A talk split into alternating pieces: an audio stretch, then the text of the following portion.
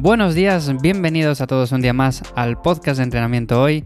Ya sabes que si me acompañas cada día te cuento las últimas noticias y curiosidades más relevantes en el mundo del entrenamiento y del deporte. Yo soy Iván Llamazares y puedes conocerme en ivyamazares.com. Hoy miércoles quería hablaros principalmente del sobreentrenamiento, ya que muchas veces llegamos a un punto en el cual no progresamos, no sabemos por qué no nos recuperamos bien de los entrenamientos, ya no rendimos como rendíamos en un principio y no sabemos muy bien por qué se da esto.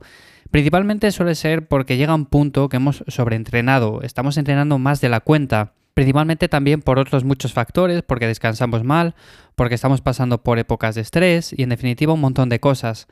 Esto al final todo está relacionado y hoy quería comentaros un poco por encima cuáles son los principales síntomas de que estamos sobreentrenando y en definitiva de que debemos de parar durante una temporada. Si te suena alguno de estos síntomas, si notas que lo tienes o tienes varios, posiblemente necesites descansar, necesites plantearte el entrenamiento, necesites hacer una semana de descarga. Son temas que trataré en siguientes episodios, sobre todo lo trataré en el podcast de cuaderno de entrenamiento. Si no estás suscrito, te invito a que lo hagas.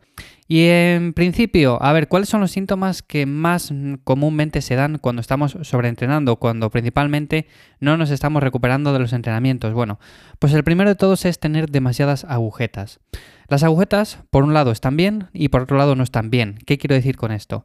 Muchas veces pensamos que tener agujetas significa que hemos entrenado bien, que estamos haciendo las cosas bien, que vamos a progresar, que vamos a ganar masa muscular, que vamos a ganar fuerza y en definitiva que estamos entrenando como deberíamos de entrenar. Pero no, no tiene nada que ver. Y en muchas ocasiones estas agujetas significan todo lo contrario, significan que nos estamos pasando con el volumen de entrenamiento, que no estamos entrenando bien y en definitiva que no vamos a hacer nada, que no vamos a progresar. Entonces hay que saber medir muy bien esto. Por un lado, cuando empezamos un programa de entrenamiento o cuando empezamos un mesociclo, es normal tener ciertas agujetas. Pero cuando va pasando el tiempo, lo más normal es que se vayan yendo y si seguimos progresando en peso, si seguimos progresando en la rutina de entrenamiento, vamos a seguir consiguiendo resultados y las agujetas no van a estar ahí, con lo cual tampoco es una cosa en la que deberías de fijarte demasiado.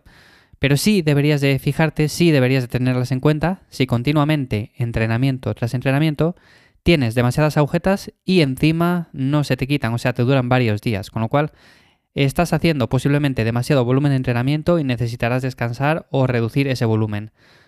Por otro lado, la recuperación también suele ser más lenta y menos completa. Cuando estamos sobreentrenando, notamos que entre sesión y sesión estamos menos recuperados. Llegamos a la sesión posterior y no estamos del todo recuperados de la anterior, con lo cual es algo a tener en cuenta. Y además notamos mucho cansancio y mucha fatiga. Esto si lleváis entrenando varios años seguro que habrá temporadas que lo habéis tenido, que estáis más cansados, más fatigados y al final no se rinde igual en los entrenamientos. Así que tenerlo muy en cuenta porque tiene mucho que ver con todo esto y necesitaríais un descanso también.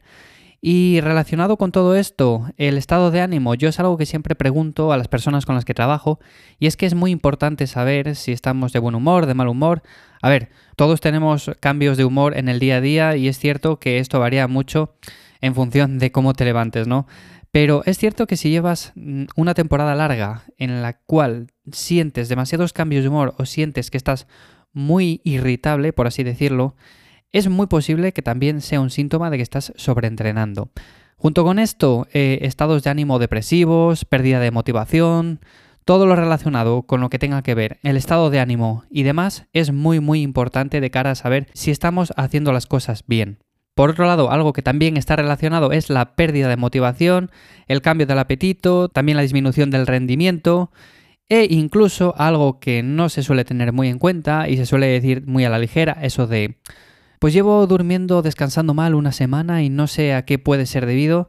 Bueno, pues esto puede ser uno de esos motivos. El descansar mal durante una larga temporada puede ser debido a que estemos sobreentrenando y en definitiva el cuerpo nos está avisando de que necesita un descanso, de que necesita frenar.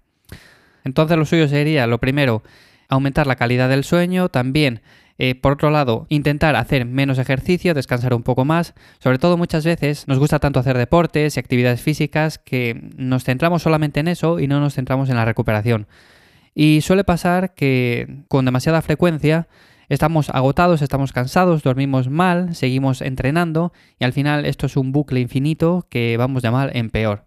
El entrenamiento, por lo tanto, es importante, pero el descanso es también importante, porque si no, no vamos a rendir en los entrenamientos y no vamos a estar consiguiendo los resultados que queríamos, que principalmente es para eso, para lo que entrenamos. Otro síntoma que también se suele dar, lo que pasa que este es menos medible, es el aumento de la frecuencia cardíaca en reposo. Todos los anteriores, a primera vista, si tenemos alguno de ellos, es fácilmente identificable. Lo que pasa que este deberíamos de medirnos la frecuencia cardíaca más a menudo y si no lo solemos hacer con demasiada frecuencia pasa un poco más desapercibido.